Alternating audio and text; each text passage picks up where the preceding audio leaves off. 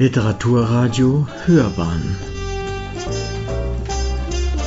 Abseits vom Mainstream.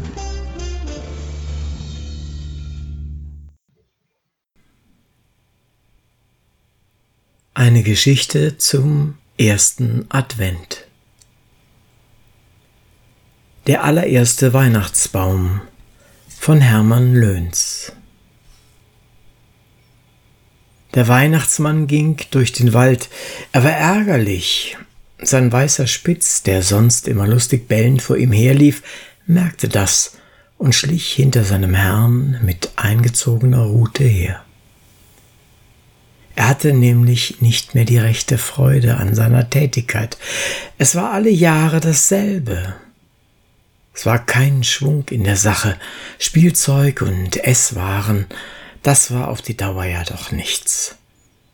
Die Kinder freuten sich wohl darüber, aber quieken sollten sie doch und jubeln und singen, so wollte er es. Das taten sie aber wirklich nur noch selten. Den ganzen Dezembermonat hatte der Weihnachtsmann schon darüber nachgegrübelt, was er wohl Neues erfinden könne, um einmal wieder eine rechte Weihnachtsfreude in die Kinderwelt zu bringen. Eine Weihnachtsfreude, an der auch die Großen teilnehmen würden. Kostbarkeiten durften es nicht sein, denn er hatte so und so viel auszugeben und mehr eben nicht. So stapfte er denn durch den verschneiten Wald, bis er auf dem Kreuzweg war. Dort wollte er das Christkindchen treffen. Mit dem beriet er sich nämlich immer über die Verteilung der Gaben. Schon von weitem sah er, dass das Christkindchen da war, denn ein heller Schein war dort zu sehen.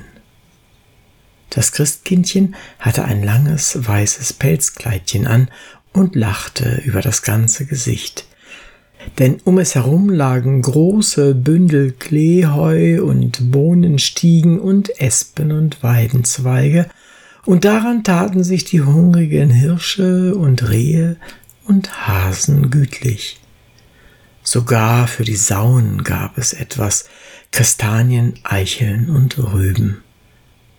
Der Weihnachtsmann nahm seinen Wolkenschieber ab und bot dem Christkindchen die Tageszeit, na, Alterchen, wie geht's? fragte das Christkind. Hast wohl schlechte Laune? Damit hakte es den Alten unter und ging mit ihm. Hinter ihnen trabte der kleine Spitz, aber er sah gar nicht mehr betrübt aus und hielt seinen Schwanz kühn in die Luft. Ja, sagte der Weihnachtsmann, die ganze Sache macht mir so recht keinen Spaß mehr. Liegt es am Alter oder an sonst was? Ich weiß nicht. Das mit den Pfefferkuchen und den Äpfeln und Nüssen, ach, das ist nichts mehr.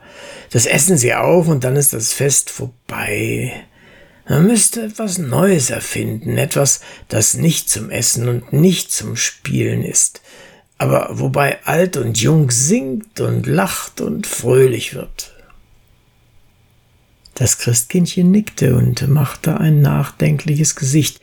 Dann sagte es Da hast du recht, Alter. Mir ist das auch schon aufgefallen. Ich habe daran auch schon gedacht, aber es ist nicht so leicht. Das ist es ja gerade, knurrte der Weihnachtsmann. Ich bin zu alt und zu dumm dazu. Ich habe schon ein richtiges Kopfweh vom vielen Nachdenken und es fällt mir doch nichts Vernünftiges ein. Wenn es so weitergeht, schläft allmählich die ganze Sache ein. Und es wird ein Fest wie alle anderen, von dem die Menschen dann weiter nichts haben als Faulenzen, Essen und Trinken. Nachdenklich gingen beide durch den weißen Winterwald, der Weihnachtsmann mit brummigem, das Christkindchen mit nachdenklichem Gesicht. Es war so still im Wald, kein Zweig rührte sich, nur wenn die Eule sich auf einen Ast setzte, fiel ein Stück Schneebehang mit halblautem Ton herab. So kamen die beiden den Spitz hinter sich aus dem hohen Holz auf einen alten Kahlschlag, auf dem große und kleine Tannen standen. Das sah wunderschön aus. Der Mond schien hell und klar, alle Sterne leuchteten, Der Schnee sah aus wie Silber, und die Tannen standen darin, schwarz und weiß, dass es eine Pracht war. Eine fünf Fuß hohe Tanne, die allein im Vordergrund stand, sah besonders reizend aus. Sie war regelmäßig gewachsen, hatte auf jedem Zweig einen Schneestreifen, an den Zweigspitzen kleine Eiszapfen und glitzerte und flimmerte im Mondenschein. Das Christkindchen ließ den Arm des Weihnachtsmanns los, stieß den Alten an und zeigte auf die Tanne und sagte, ist das nicht wunderhübsch? Ja, sagte der Alte, aber was hilft mir das? Hm, gib ein paar Äpfel her, sagte das Christkindchen. Ich habe einen Gedanken. Der Weihnachtsmann machte ein dummes Gesicht, denn er konnte es sich nicht recht vorstellen, dass das Christkind bei der Kälte Appetit auf die eiskalten Äpfel hatte. Er hatte zwar noch einen guten alten Schnaps, aber den mochte er dem Christkindchen nicht anbieten. Er machte sein Tragband ab, stellte seine riesige Kiepe in den Schnee, kramte darin herum und langte ein paar recht schöne Äpfel heraus. Dann fasste er in die Tasche, holte sein Messer heraus, wetzte es an einem Buchenstamm und reichte es dem Christkindchen. Sieh, wie schlau du bist, sagte das Christkindchen. Nun schneid mal etwas Bindfaden in zwei Finger lange Stücke und mach mir kleine Pflöckchen. Dem Alten kam das alles etwas ulkig vor, aber er sagte nichts und tat, was das Christkind ihm sagte. Als er die Bindfaden enden und die Pflöckchen fertig hatte, nahm das Christkind einen Apfel, steckte ein Pflöckchen hinein und band den Faden daran und hängte den an einen Ast. So, sagte es dann, nun müssen auch die anderen welche haben, und dabei kannst du helfen, aber vorsichtig, dass kein Schnee abfällt.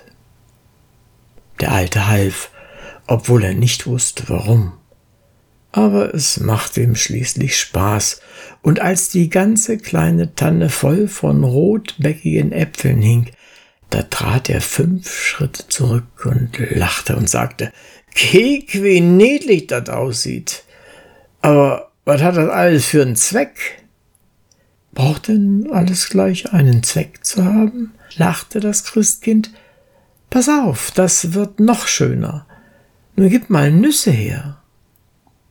Der Alte krabbelte aus seiner Kiepe Walnüsse heraus und gab sie dem Christkindchen. Das steckte in jedes ein Hölzchen, machte einen Faden dran, rieb immer eine Nuss an der goldenen Oberseite seiner Flügel, dann war die Nuss golden und die nächste an der silbernen Unterseite seiner Flügel, dann hatte es eine silberne Nuss und hängte sie zwischen die Äpfel. Na, was sagst nun, Alterchen? fragte es dann. Ist das nicht allerliebst? Ja, sagte der, aber ich weiß immer noch nicht. Nu komm schon, lachte das Christkindchen. Hast du Lichter? Lichter nicht, meinte der Weihnachtsmann, aber einen Wachsstock. Das ist fein, sagte das Christkind, nahm den Wachsstock, zerschnitt ihn und drehte erst ein Stück um den Mitteltrieb des Bäumchens und die anderen Stücke herum um die Zweigenden, bog sie hübsch gerade und sagte dann, aber Feuerzeug hast du doch. Gewiss, sagte der Alte, holte Stein, Stahl und Schwammdose heraus, pickte Feuer aus dem Stein, ließ den Zunder in der Schwammdose zum Glimmen kommen und steckte daran ein paar Schwefelspäne an. Die gab er dem Christkindchen. Das nahm einen hellbrennenden Schwefelspan und steckte damit erst das oberste Licht an, dann das nächste davon rechts, dann das gegenüberliegende und rund um das Bäumchen gehend brachte es so ein Licht nach dem anderen zum Brennen. Da stand nun das Bäumchen im Schnee. Aus seinem halbverschneiten, dunklen Gezweig sahen die roten Backen der Äpfel, die Gold- und Silbernüsse blitzten und funkelten, und die gelben Wachskerzen brannten feierlich. Das Christkindchen lachte über das ganze rosige Gesicht und patschte in die Hände. Der alte Weihnachtsmann sah gar nicht mehr so brummig aus, und der kleine Spitz sprang hin und her und bellte. Als die Lichter ein wenig heruntergebrannt waren, wehte das Christkindchen mit seinen goldsilbernen Flügeln, und da gingen die Lichter aus.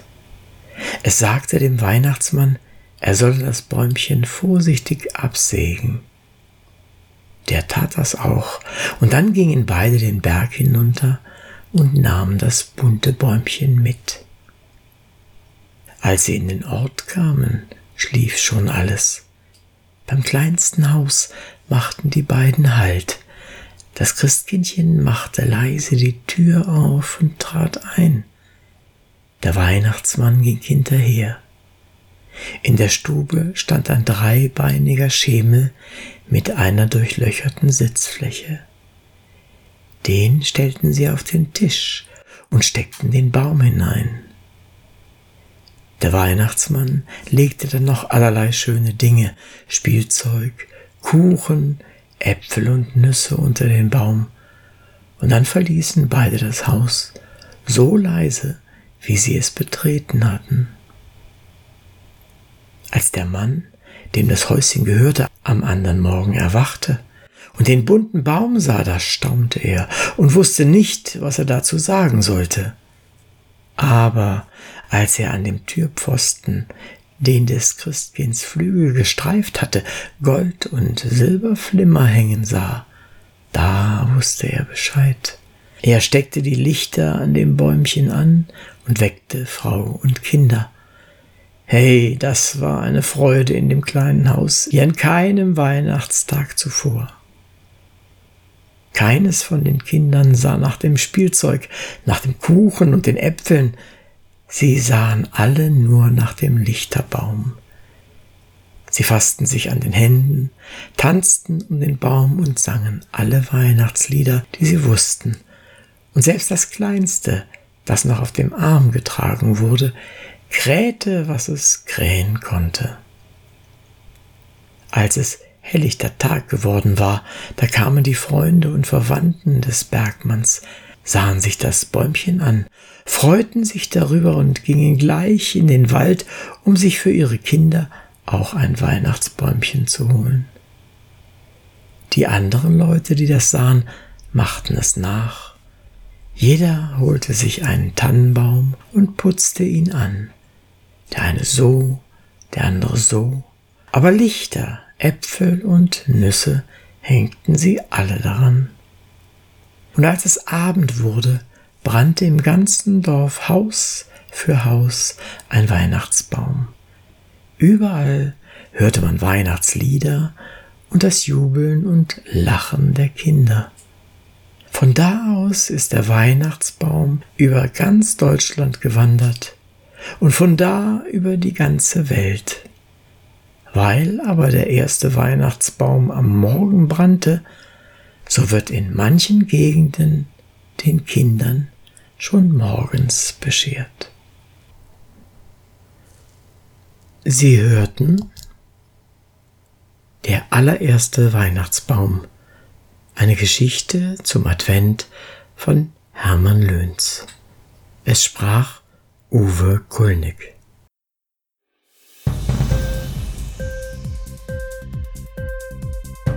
Hat dir die Sendung gefallen? Literatur pur, ja, das sind wir. Natürlich auch als Podcast. Hier kannst du unsere Podcasts hören.